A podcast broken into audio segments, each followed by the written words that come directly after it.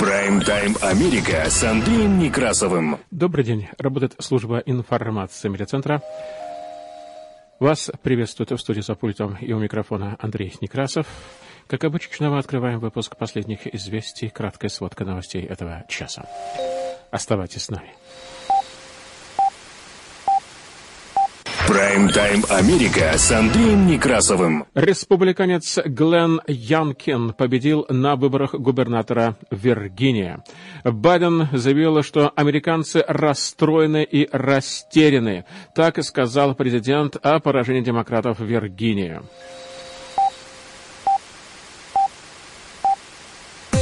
Жители Миннеаполиса тоже проголосовали против упразднения полиции. Более 56% участников референдума ответили негативно на вопрос, хотите ли вы заменить действующую полицию на новый департамент общественной безопасности. Голосование состоялось буквально через 18 месяцев после убийства местным полицейским Джорджа Флойда. Сенатские демократы тем временем вновь пытаются продвинуть избирательную реформу. Власти Соединенных Штатов обсуждают принцип первого ядерного удара – Киев беспокоится. У украинской границы сосредоточено 90 тысяч российских военнослужащих. Соединенные Штаты Америки внесли в черный список четыре фирмы в сфере IT, включая российскую фирму. Директора ЦРУ затронул на переговорах в Москве тему российских хакеров – Россия просит Соединенных Штатов направить в Москву больше дипломатов, чтобы начать снова выдавать визы. Между тем, россияне, привитые разработанными в Российской Федерации вакцинами, с 8 ноября больше не смогут попасть в Соединенные Штаты Америки. Между тем, в России наблюдается рекордное число умерших от коронавируса. Реанимации переполнены. Ситуация с заболеваемостью ковидом в России становится буквально катастрофической. Число умерших и зараженных растет буквально не по дням, а по часам. Между тем, компанию, которая тестировала вакцину Pfizer, уличили в подтасовке результатов. ФБР заявил о том, что Внутренний экстремизм – это опасность, сопоставимая с угрозой ИК. Федеральный резерв Соединенных Штатов Америки рассматривает возможность сокращения стимулирования экономики в прежних объемах, и Уолл-стрит находится в ожидании решения ФРС. Facebook откажется от системы распознавания лиц на фотографиях. В Соединенных Штатах Америки отзывают взрывоопасные павербанки. Они покалечили людей и испортили имущество. Сотрудник заповедника в Калифорнии ценой своей жизни спас повисшую на высотном аттракционе женщину. Изобретена одежда, которая помогает во время пения, а также изобретено слово года. Попробуй догадаться, Прайм-тайм Америка с Андреем Некрасовым. Таковы у нас новости в кратком изложении, которые поступили к нам к этому часу в редакцию медиацентра. И, как обычно, о погодах.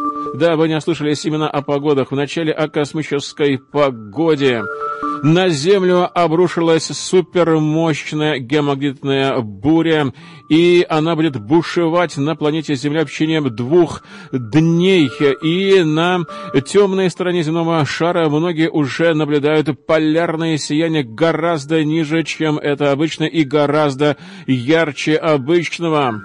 На Солнце продолжаются мощные солнечные вспышки, выбросы, протуберанцы, которые направляют в нашу сторону очень и очень много солнечной плазмы энергии, которая и вызывает мощные геомагнитные бури. Мы внимательно следим за этим. Говоря об обычной погоде, то в Филадельфии, судя по всему, заморозки будут продолжаться, и столбики тьмы будут падать даже ниже 30 градусов по Фаренгейту. А вот в Портленд метро Эри, хотя и потеплее по ночам, но объявлено вновь штормовое предупреждение на Орегоновском и Вашингтонском побережьях будут наблюдаться порывы ветра до 60 миль в час, в Порт-Метро-Эре, а также в городе Селеми аж до 45. Ветер будет мощный с юга, но, судя по всему, к выходным он должен чуть-чуть утихомириться. Прайм-тайм Америка с Андреем Некрасовым. Работа службы информации медиацентра нас можно слушать на частоте 1040 АМ в аналоговом и в цифровом режимах HD в штатах Орегона Вашингтона, где нас также можно принимать на радио KBSF-LP на частоте 100,7 FM. На востоке Соединенных Штатов слушайте нас в Филадельфии, в штате Пенсильвания, на радио WHIILP на частоте 106,5 FM мы переходим к более подробному изложению важнейших событий. Оставайтесь с нами. Прайм-тайм Америка с Андреем Некрасовым. Президент Соединенных Штатов Америки Джо Байден заявил о поражении демократов в Виргинии. Американцы расстроены и очень растеряны. Конец цитаты. Напомню, что на выборах в Виргинии республиканец Глен Янкин победил на выборах губернатора. Полные эмоций финал напряженной избирательной гонки для ее победителя Глена Янкина. Всего неделю назад, по данным опросов, он все еще уступал своему конкуренту-демократу Терри Макколифу. Последние дни кампании стали решающими. 54-летний республиканец, бизнесмен и политический аутсайдер выиграл выборы на пост губернатора Вирджинии, прервав десятилетие десятилетнее правление в штате демократов. Дорогие жители Вирджинии, пришло наше время. Время для родителей, бабушек, дедушек, тети и дядей, для наших соседей. Изменить будущее и будущее наших детей. Пришло время воплотить наши планы в реальность. Власть Вирджинии из мраморных залов Капитолия Ричмонда должна распространиться на обычных граждан, объединенных общим духом, правом выбора и свободой. Права родителей и школьников, ношение масок и налоги на этих вопросах сосредоточил свою кампанию Янкин и явно не прогадал. По данным экзитполов, экономика и образование – самые важные темы для вирджинцев. Кандидат-демократ Макколев, напротив, построил кампанию вокруг большой политики. Янкин он пытался связать с Трампом, утверждая, что победа республиканца – это толчок к новым политическим амбициям экс-президента. С поступлением первых данных голосования стало ясно – эта стратегия себя не оправдала. Сегодня утром Терри Макколев признал поражение. Несмотря на то, что вчера мы потерпели поражение, я рад, что мы провели кампанию, сражаясь за ценности, в которые мы так глубоко верим. Поздравляю избранного губернатора Глена Янкина с победой на выборах. Надеюсь, что жители Вирджинии присоединятся к пожеланиям всего наилучшего ему и его семье. Эксперты отмечают своей кампании, Глен Янкин не только гарантировал победу себе, но и наметил путь однопартийцам, готовящимся к промежуточным выборам в следующем году. Победу республиканцу принесли жители пригородов. Именно там часто и решается судьба кампаний. В 2020-м на президентских выборах эта часть избирателей поддержала Джо Байдена, но с тех пор настроения в штате изменились. С выборов 2020 года политический контекст существенно изменился. В первую и главную очередь Дональд Трамп больше не глава Белого дома. Его имени не было в бюллетене. В последние четыре года демократы выигрывали все в Вирджинии. И главной причиной были антитрамповские настроения. Но фигура Трампа больше не имеет столь большого значения в Вирджинии. Угроза не кажется серьезной, и тем не менее Макколев продолжал вести кампанию, изображающую Янг Янкина как приспешника Трампа. Я думаю, это была ошибка со стороны демократов. Сегодня республиканцы в Вирджинии явные триумфаторы. Им досталось не только кресло губернатора, но и вице-губернатора, а также не исключено, что именно республиканцы получат и большинство мест в законодательном собрании Вирджинии. Разгром МакКоллифа стал тревожным звоночком для демократов в преддверии промежуточных выборов в Конгресс, которые пройдут в ноябре 2022 года и могут привести партию к потере законодательного большинства, что может серьезно затруднить работу администрации Байдена. Байден сказал репортерам, что результаты выборов свидетельствуют о растерянности избирателей. Я цитирую. Люди расстроены и не уверены во многих вопросах, начиная от пандемии COVID-19 COVID-19 и заканчивая проблемами в школьном образовании и на работе, и стоимостью галлона бензина. И поэтому, если я смогу добиться принятия и подпишу закон восстановить лучше, чем было, вы увидите, как быстро и оперативно произойдет улучшение. Конец цитаты заявил Байден, общаясь с журналистами. Президент сказал, что принятие законопроектов об инвестициях в инфраструктуру и социальную сферу до выборов могло бы каким-то образом помочь избранию Терри МакКоллифа на посту губернатора Виргинии, однако это не обязательно поменяло бы результаты голосования. И одним из вопросов, ставших решающим для победы Янкина, явилась его позиция по поводу преподавания в школах штата вопросов, связанных с расовой и половой принадлежностью. Это и помогло республиканцу заручиться поддержкой среди родителей школьников, проживающих в пригородах. Отвечая на вопрос журналиста о том, как демократы должны бороться с утверждениями республиканцев о том, что критическая расовая теория преподается в школах, Байден сказал, я думаю, что мы должны больше делать для американцев американского народа. Конец цитаты. Высокопоставленные представители Белого дома восприняли результаты выборов как признак того, что администрации нужно немедленно провести через Конгресс инвестиционные законопроекты, а также как и сигнал о том, что демократам нужна более сильная стратегия, чем заявление о том, что мы не Дональд Трамп. Конец цитаты. Байден в среду утро, вернувшийся в Вашингтон из Европы, столкнулся со все тем же вопросом, который он пытался решить в течение нескольких последних месяцев.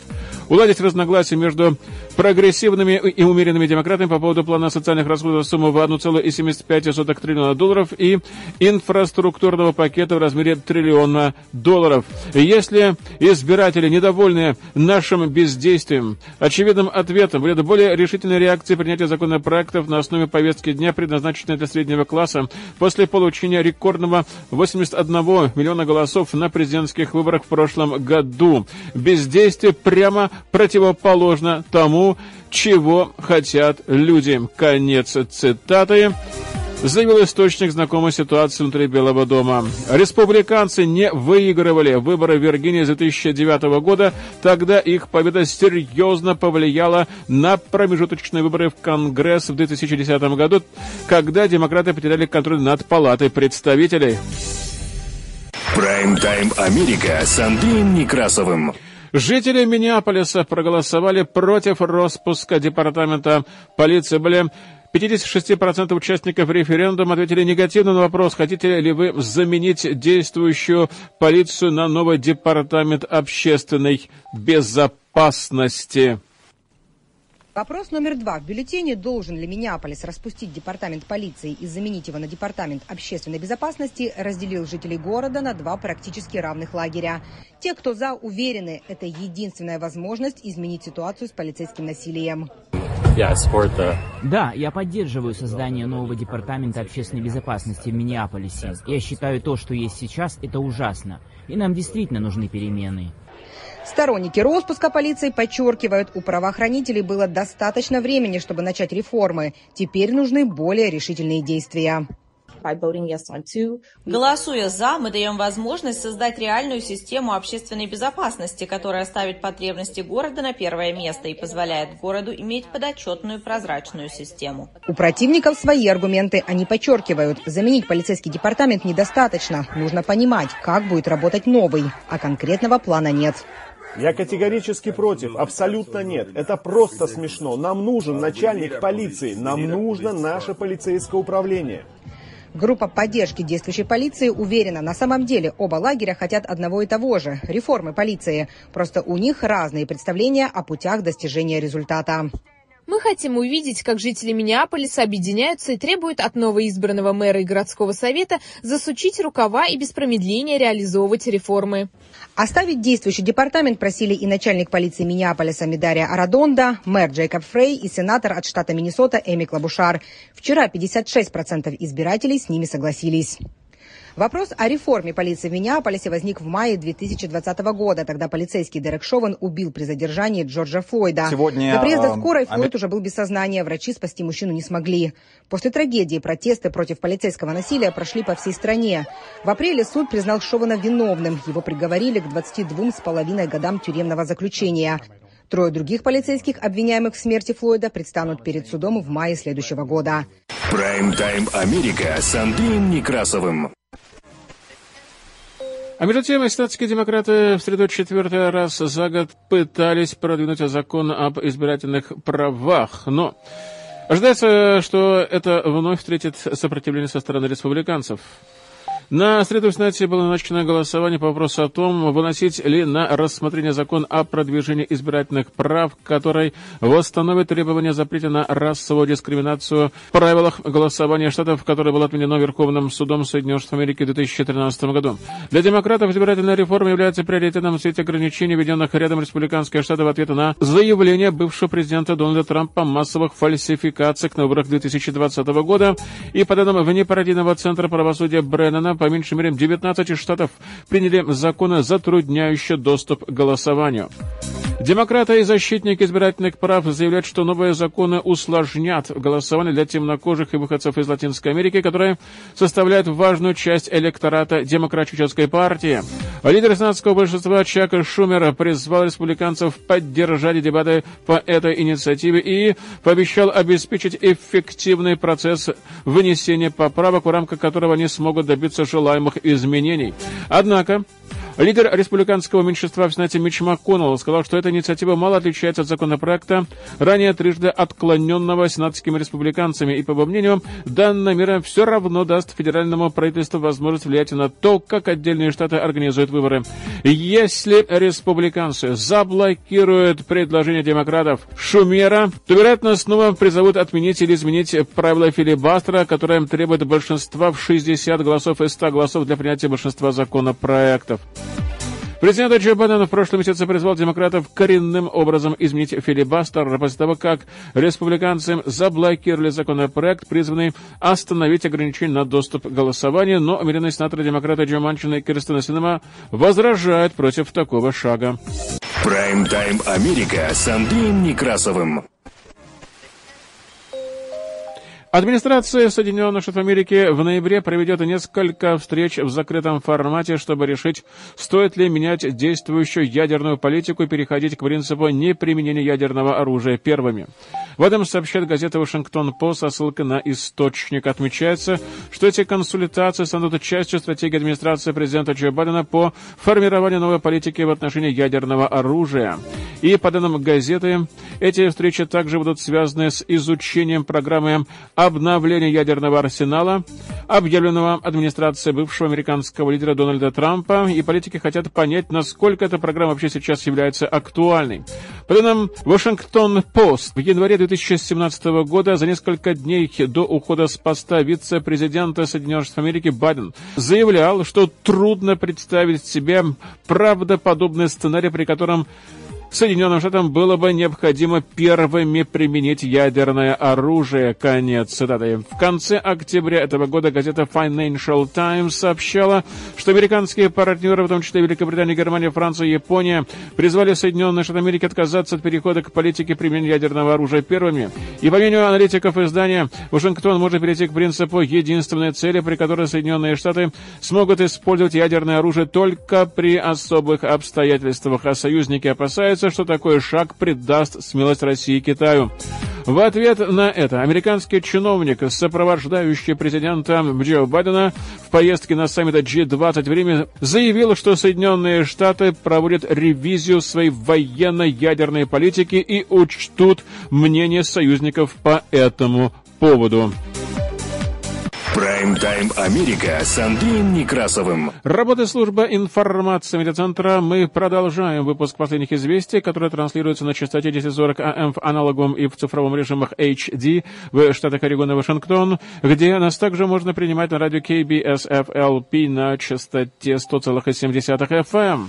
На востоке Соединенных Штатов слушайте нас в Филадельфии, в штате Пенсильвания, на радио WHIILP на частоте 106,5 FM.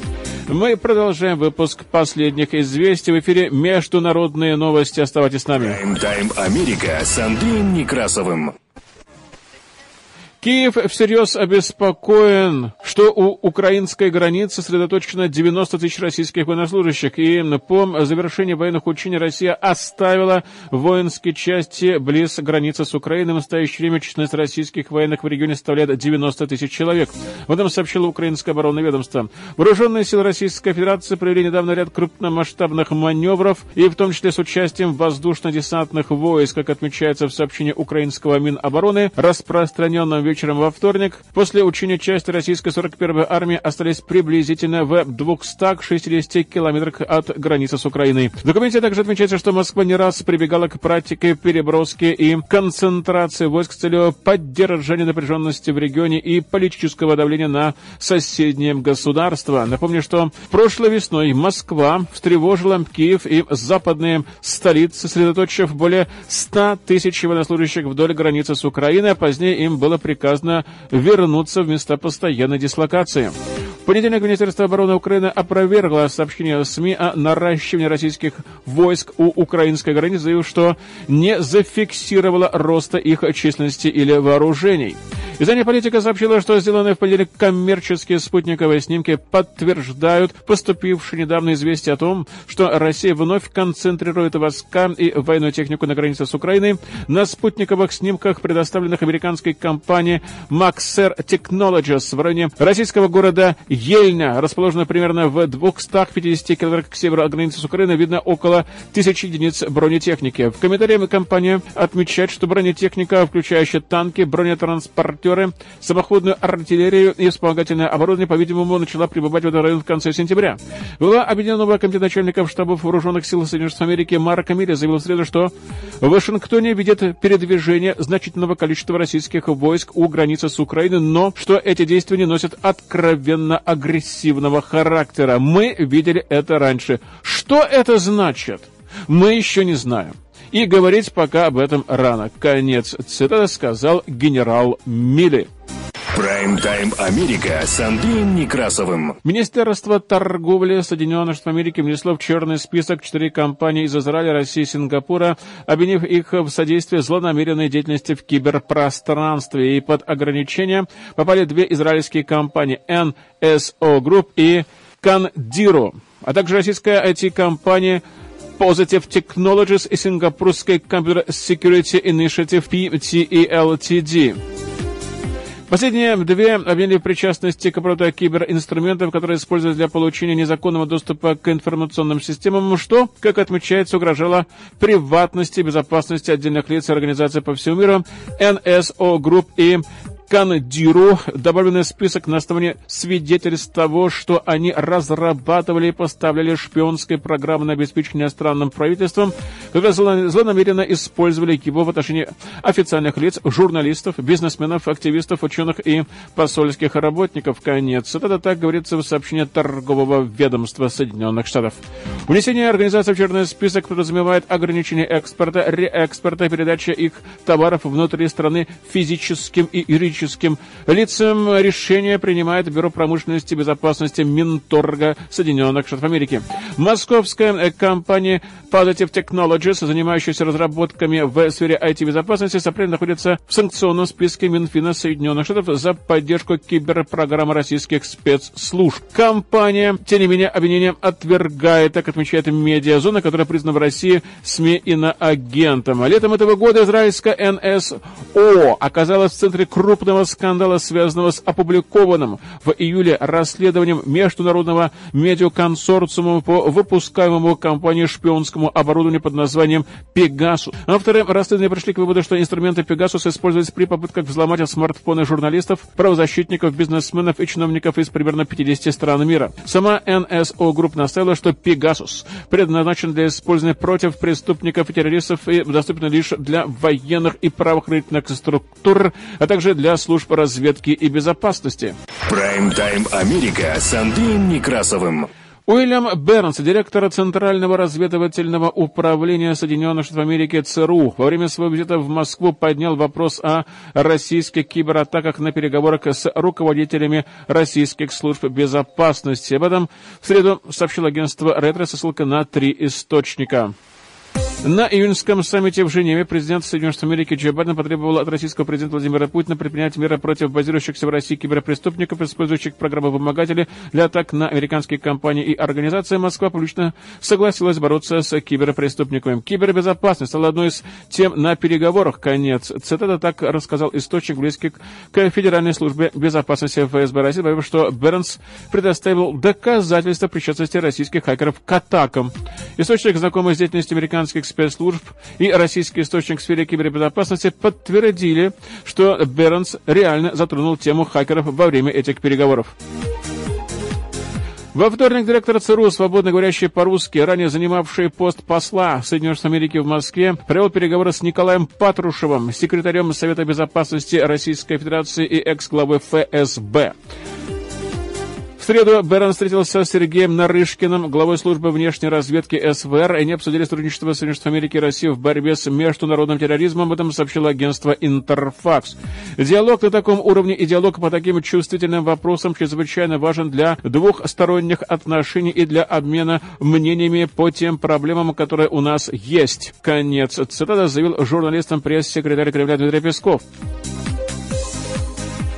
Напомню, что в среду Министерство торговли Соединенных Штатов Америки добавило занимающуюся вопросами кибербезопасности российскую компанию Positive Technologies, которая находится под санкциями уже с апреля в свой черный список, заявив, что россияне продают киберинструменты, используемые преступниками для получения несанкционированного доступа к компьютерным сетям. Во вторник власти России, предложившие выдавать Соединенных Америки киберпреступников, если Вашингтон сделает то же самое в отношении людей, выдачи которых требует Москва, ненадолго задержали в Санкт-Петербурге белорусского хакера Сергея Павловича, разыскиваемого Соединенными Штатами и проживающего сейчас в России. После освобождения Павлович записал даже видеоролик и выложил его на YouTube, сказав, что его задержали в результате международного запроса Интерпола о его задержании. Затем его освободили, потому что у России и Соединенных Штатов Америки нет соглашения об экстрадиции.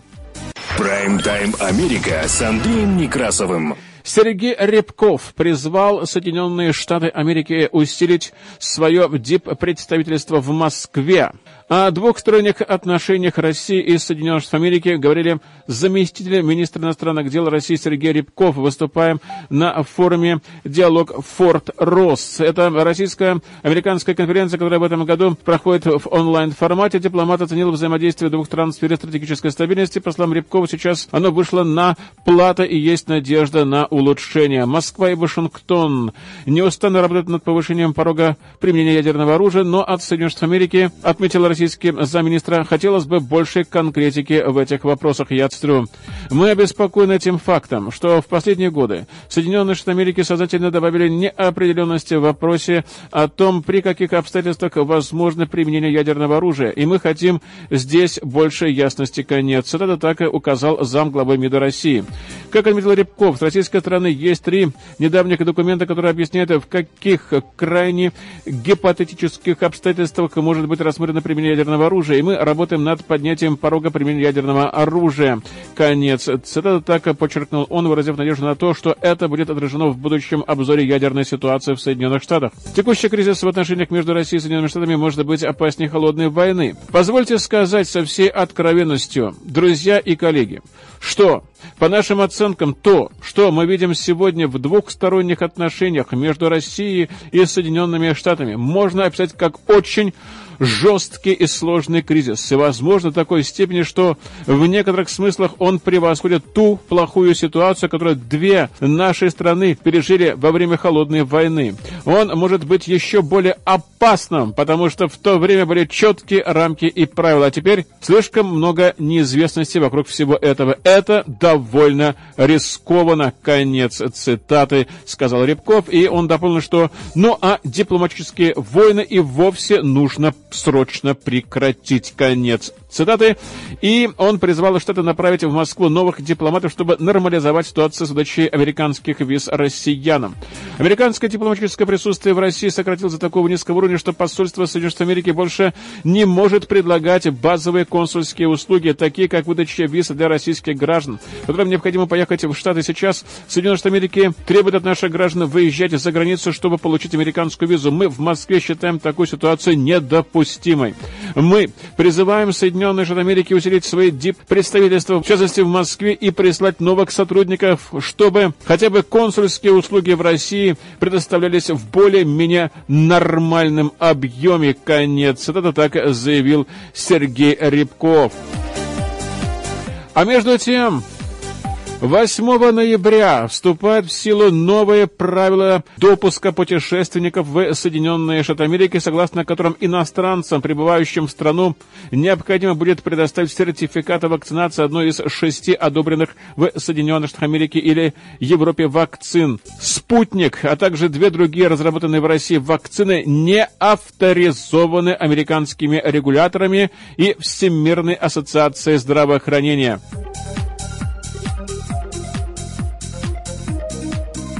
Согласно новым правилам, со следующего понедельника все путешествующие в Соединенные Штаты Америки иностранцы с неиммиграционными визами будут обязаны предъявлять свидетельство о пройденной вакцинации. В списке вакцин, указанных на сайте Центров по контролю и профилактике заболеваний и принимаемых на американской границе, есть шесть наименований. Среди них одобренные американскими регуляторами Johnson Johnson, Pfizer и BioNTech и Moderna, а также разрешенные Всемирной организацией здравоохранения ВОЗ, AstraZeneca, Covishield, Синофарм и Синовак. В России массово применяются только местные вакцины «Спутник», «Кови-Вак» и «Эпи-Вак Корона». В CDC подтвердили, что с 8 ноября иностранцы, не привитые вакцинами, одобренными Управлением по санитарному надзору за качеством пищевых продуктов и медикаментов FDA или ВОЗ вакцины, не смогут въезжать в Соединенные Штаты Америки. Я цитирую. Если вы привились вакцины от COVID-19, которая не одобрена FDA или не включена в список для экстренного применения ВОЗ, вы можете вакцинироваться заново, выбрав одобренную FDA или ВОЗ вакцину от COVID-19 конец. Цитата говорится в специальном заявлении Центров по контролю и профилактике заболеваний. Обращаем внимание на отсутствие данных о безопасности или эффективности повторной вакцинации после получения вакцины против ковида, не утверждено Управлением по санитарному надзору за качеством пищевых продуктов и медикаментов Соединенных Штатов Америки. И в CDC подчеркнули, что путешественникам, которые решат вакцинироваться одной из шести принимаемых при въезде в Соединенные Штаты Америки вакцин, необходимо подождать не менее 28 дней после последней дозы предыдущие получения полученные ими вакцины, не одобрены американскими или европейскими регуляторами. В пограничной таможенной службе Соединенных Америки проинформировали, что будут руководствоваться правилами, озвученными центрами по контролю и профилактике заболеваний относительно наличия сертификата вакцинации одной из шести вакцин, необходимых для въезда в страну. Аналогичные правила распространяются как на авиасообщение, так и на въезд в Соединенные Штаты Америки через сухопутную границу. Люди считаются полностью вакцинированными через две недели получения финальной дозы одобренной ВОЗ или FDA вакцины. Конец цитаты так и заявили в пресс-службе ведомства. На Аэрофлот, единственного авиаперевозчика, обеспечивающего прямое авиасообщение между Соединенными Штатами и Российской Федерацией, пилоты и бортпроводники которого, по данным российских СМИ, вакцинированы в основном спутником, ограничения не распространяются. Я Цитирую. Данный указ президента и правила CDC исключают членов экипажей авиакомпаний, если они соблюдают все иные стандартные протоколы по предотвращению COVID-19. Конец цитаты так и сказали в пограничной таможенной службе Соединенных Штатов Америки. В список включений, помимо граждан и резидентов Соединенных Штатов Америки, также попадают участники клинических исследований некоторых вакцин против ковида, лица, которым вакцинация противопоказана по медицинским причинам, лица, приезжающие прибывающие в Соединенные Штаты Америки по экстренным или гуманитарным причинам и путешественники с нетуристическими визами из стран, где ограничен доступ к вакцинам с уровнем вакцинации менее 10%. По данным на 25 октября в списке стран с ограниченным доступом к вакцинам, это 50 стран, они включают Афганистан, Ирак, Египет, ряд африканских государств, а также Армению. Все приветы путешественники по-прежнему будут обязаны предоставить негативный тест на COVID-19, взятый в течение трех суток до вылета. Ограниченный круг путешественников, имеющих право въехать в Соединенные Штаты Америки без наличия сертификата прививки, должны будут предоставить результаты анализа на коронавирус, взятого не позднее, чем за сутки до вылета. Сертификат о вакцинации можно будет предъявить в бумажном или в электронном виде. Прайм-тайм Америка с Андреем Некрасовым. Работа службы информации медиацентра мы продолжаем выпуск последних известий. Между тем, британский научный журнал DM BJ выпустил специальное расследование о нарушениях, допущенных в ходе клинических испытаний вакцины от коронавируса производства Pfizer и BioNTech. И в техасской Ventavia Reserve Group, участвовавшие в испытаниях вакцины, фальсифицировали данные и медленно отслеживали побочные эффекты. Так рассказал изданию бывший региональный директор компании Брока Джексон. Ventavia Research Group – это крупнейшая частная компания в Техасе, проводящая клинические исследования. Брук Джексон устроилась туда в сентябре 2016 года, когда третья фаза клинических испытаний вакцины продолжалась уже два месяца, и до этого Джексон в течение 15 лет руководила клиническими испытаниями других препаратов. В Вентавии она проработала всего две недели, и в это время, по ее словам, неоднократно сообщила руководству о нарушениях. Сотрудники, контролировавшие качество испытаний в компании, были ошеломлены количеством выявленных проблем, отмечает The MBJ. И по словам Джексона, она постоянно докладывала начальству о никудышной организации лабораторной работы, проблемах с целостностью данных и делилась опасениями по поводу безопасности пациентов, но никто это не воспринимал должным образом. Невнимательное отношение к проблеме заставило Джексона зафиксировать нарушение на камеру и передать материалы журналистами и э, направить жалобу в управление по санитарному надзору за качеством пищевых продуктов и медикаментов FDA. Джексон утверждает, что в испытаниях участвовали недостаточно квалифицированные работники. Так, сотрудники лаборатории после вакцинации выбрасывали использованные иглы не в тот контейнер, а в картах участников испытаний оставляли распечатки с назначениями вакцины или плацебо. Поэтому не было никакой тайны, кому из испытуемых кололи плацебо, а кому сделали прививку. Персонала обязали убирать распечатки из карт только спустя два месяца после начала набора участников, когда на испытании зарегистрировались около тысячи человек. И, по словам Джексона, сотрудники компании не наблюдали за вакцинированными сразу после введения препарата. Это необходимо, чтобы быть готовыми в случае острой аллергической реакции. Не следили за теми, у кого возникли побочные эффекты. Хранили вакцину при неправильной температуре. Неверно маркировали лабораторные образцы. Отклонялись от протокола вакцинации, причем не сообщали. Кроме того, по словам руководства руководство расслед... преследовало сотрудников, говоривших об этих проблемах открыто. Несколько раз, уведомив руководство компании, Брок Джексон направила по электронной почте жалобу в Управление по контролю за продуктами и лекарствами FDA, которое занимается экспертизой и регистрацией лекарственных препаратов. В тот же день Джексон уволили. Прайм-тайм Америка с Андреем Некрасовым. Работа службы информации медиацентра. Мы продолжаем выпуск последних известий к другим новостям.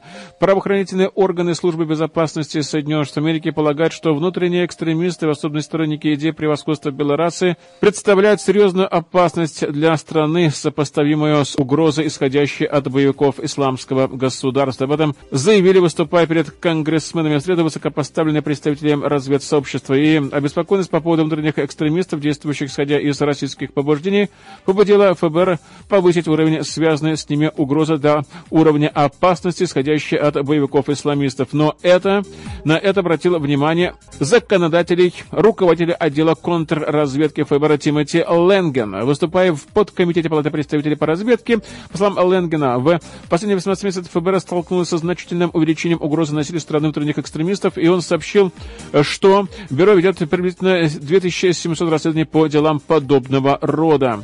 Лэнген отметил, в частности, что за последние годы было совершено 18 нападений на религиозные учреждения Соединенных Америки, причем количество лиц убитых в результате этих нападений составило около 70 человек. Исполняющий обязанности заместителя министра внутренней безопасности по разведке анализу Джон Кон также подчеркнул, обращаясь к конгрессменам, что движение сторонников идеи превосходства белой расы и лица, проповедующие ненависть к иммигрантам, представляет собой серьезнейшую угрозу.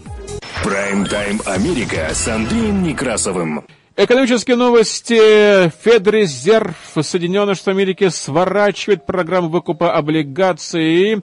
По итогам двухдневного заседания ФРС решено сохранить пока базовую процентную ставку на уровне от 0 целых до 0,25%. А, американский фондовый рынок очень нервно реагирует на итоги двухдневного заседания Федеральной резервной системы. А, итоги стали известны буквально час назад. Э, сенсаций никаких мы не услышали. Как и предполагалось, Федеральная резервная система начинает постепенно сокращать а, помощь американской экономике, стимулирование американской экономики.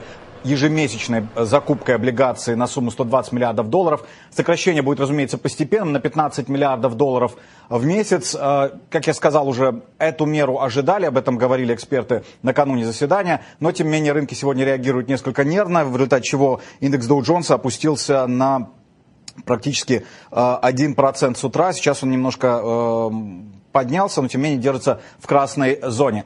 А, частный сектор сегодня добавил 571 тысячу новых рабочих мест. Хорошие новости из э, сектора занятости трудовой занятости и добавив 571 тысячу новых рабочих мест, частный сектор при этом э, превзошел ожидания. Ждали приблизительно 395 тысяч новых рабочих мест. И главным образом такой э, заметный подъем произошел благодаря э, приему на работу, приему на работу в гостиничном секторе, в рестораны, в бары, в сферу обслуживания и так далее. А, эти данные сегодня опубликовала компания ADP, занимающаяся обработкой как раз вот данных, связанных с выдачей зарплат.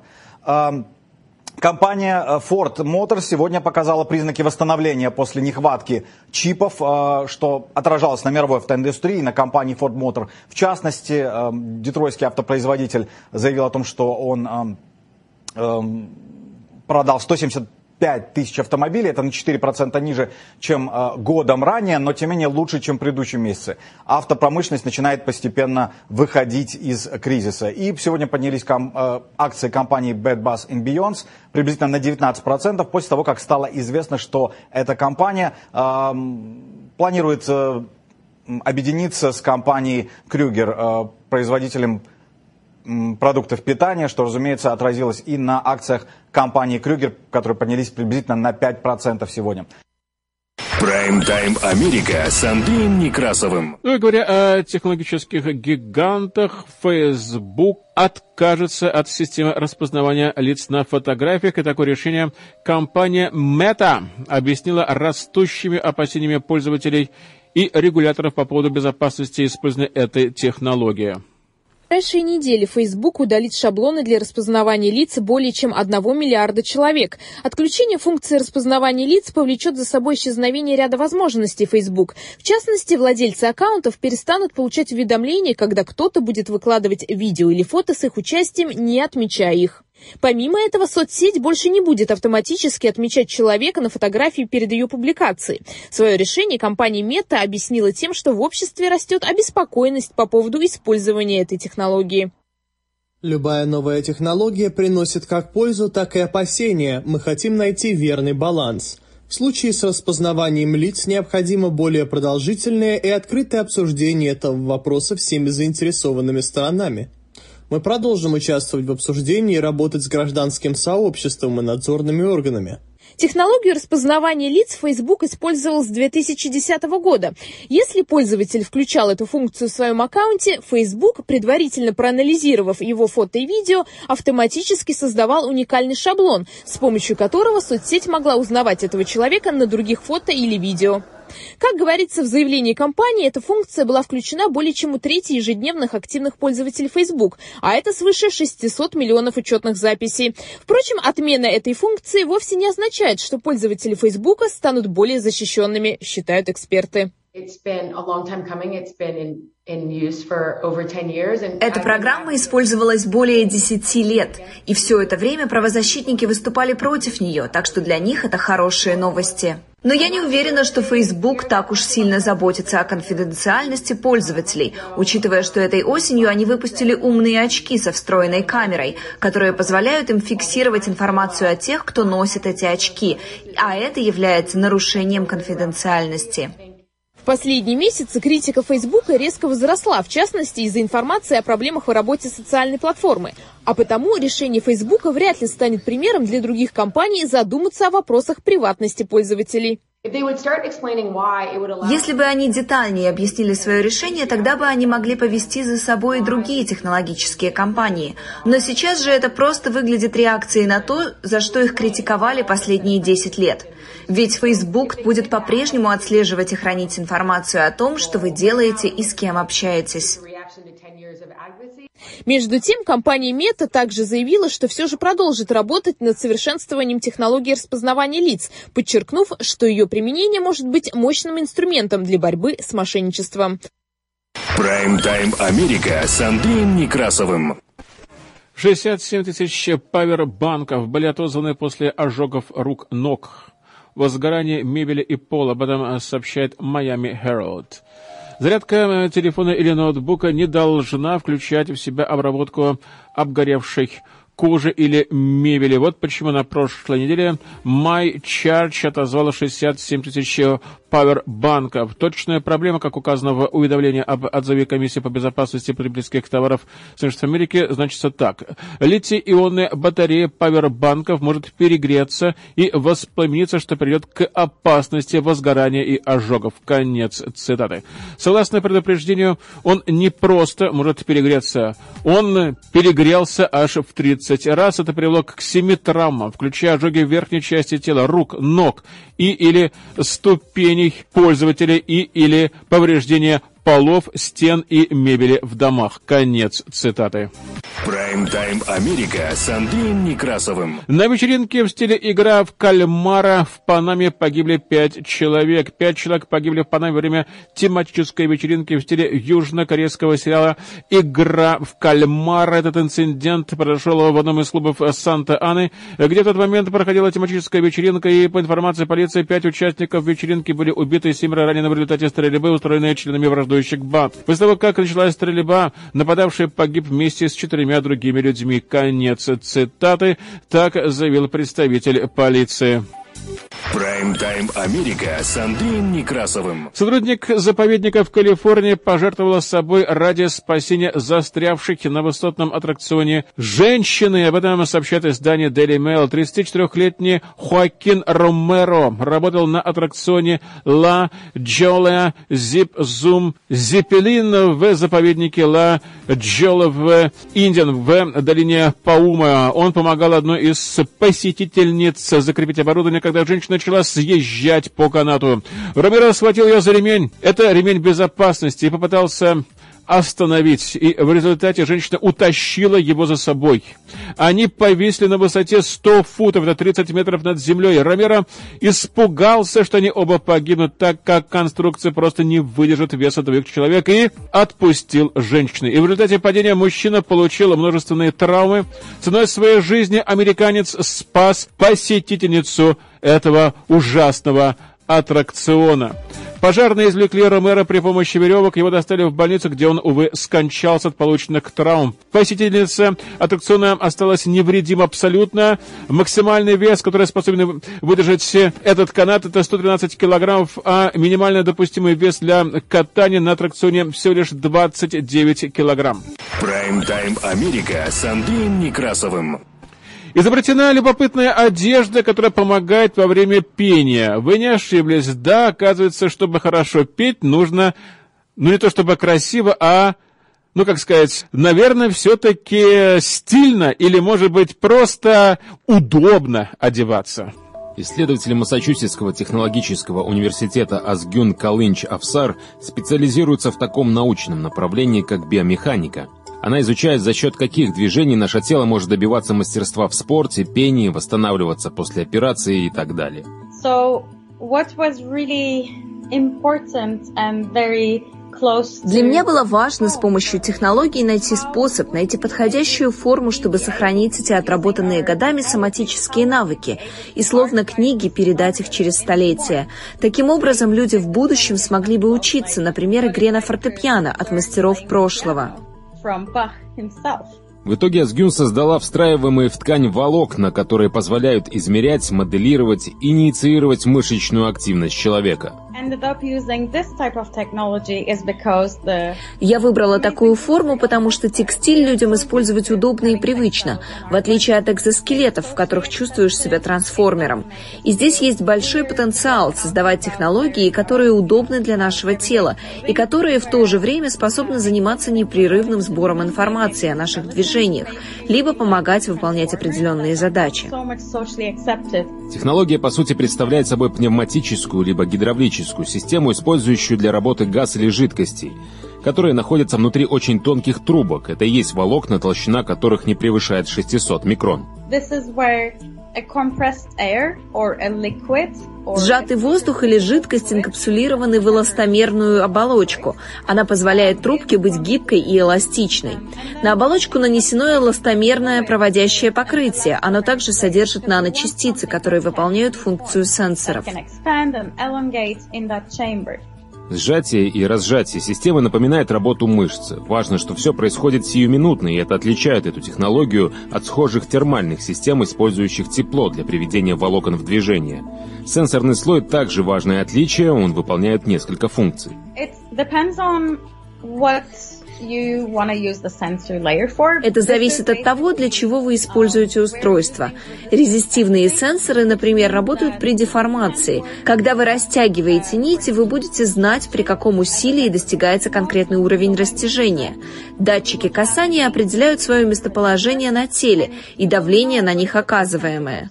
Еще один режим позволяет получать данные, когда материал сгибается. Управление системой осуществляется через специальный контроллер. Сбор и передача данных происходит с помощью дополнительного модуля. Допустим, мы расположили много датчиков по всей одежде. В этом случае мы будем получать данные о месте и характере деформации. Эти данные будут переданы через микроконтроллер в такой форме, которая позволит их записать и затем воспроизвести. Данные поступают от 16 каналов. Информацию обрабатывает специально созданный для работы системы алгоритм. Систему можно запрограммировать под различные задачи. Конкретно в этом исследовании рассматривалась его работа в качестве тренажера для дыхания во время пения. Пригодится он и в спорте, где дыхание очень важно, например, для бегунов. Мы также думаем использовать эту технологию при нарушениях дыхания во время сна. Мы изучаем, какое воздействие и на какие мышцы оказывать во время бодрствования, чтобы регулировать дыхание человека в спящем состоянии. Безусловно, здесь нам предстоят еще основательные исследования. Прайм-тайм Америка с Андреем Некрасовым. Так что, чтобы хорошо петь, э, нужно не просто стильно, не просто красиво одеваться, но и одеваться удобно. Ну и последняя новость на закусочку. У кого чего болит, тот о том и говорит. Это самое простое объяснение выбора слова года организациями лингвистов по всему миру. И если для англоязычного сегмента таковым признали латинское «wax», то есть вакцина со всеми ее производными, то для русскоязычного это «спутник», «северный поток» и Афганистан. Вот так, очень интересно. Главное, чтобы это была не белая горячка. Так у нас новости, которые поступили к нам и к этому часу в редакцию медиацентра. В авторском выпуске последних известий была использована информация агентства Reuters, Associated Press, агентства France Press, CNN, NBC Philadelphia, CBS, ABC New York, Fox, Oregon, CBC Canada, BBC World Service, Interfax, Голос Америки, Феродайджест, мониторинговая служба радиоцентра и медиацентра Slavic Family. И в заключение, как обычно, о погодах за бортом. Прайм-тайм Америка с Андреем Некрасовым. Да, вы не ослышались именно о погодах за бортом, в начале о космической погоде. Дело в том, что на Землю обрушилась супермощная геомагнитная буря, и уже она называется как экстремально суровый геомагнитный шторм. Он бьет по девятибальной шкале на все семь или, может быть, даже восемь, благодаря вспышкам на Солнце Плазма, с которых докатилась уже до планеты Земля. И на темной стороне земного шара наблюдали красивейшие полярные сияния, красочные полярные сияния гораздо более низких широтах. Наблюдали, в частности, в Латвии, в Литве, в Эстонии, в Швеции, в Финляндии, в Норвегии и даже в России. Судя по всему, в Соединенных Штатах Америки тоже можно было бы их понаблюдать, если бы не одно «но». У нас, судя по всему, везде и Филадельфия, и в Портометреле небо будет все-таки затянуто облаками тучками, поэтому даже если вы уедете далеко из города, все равно, увы, ничего, наверное, не получится этим вечером. Хотя, если бы сейчас, например, было бы ясное небо, то мы бы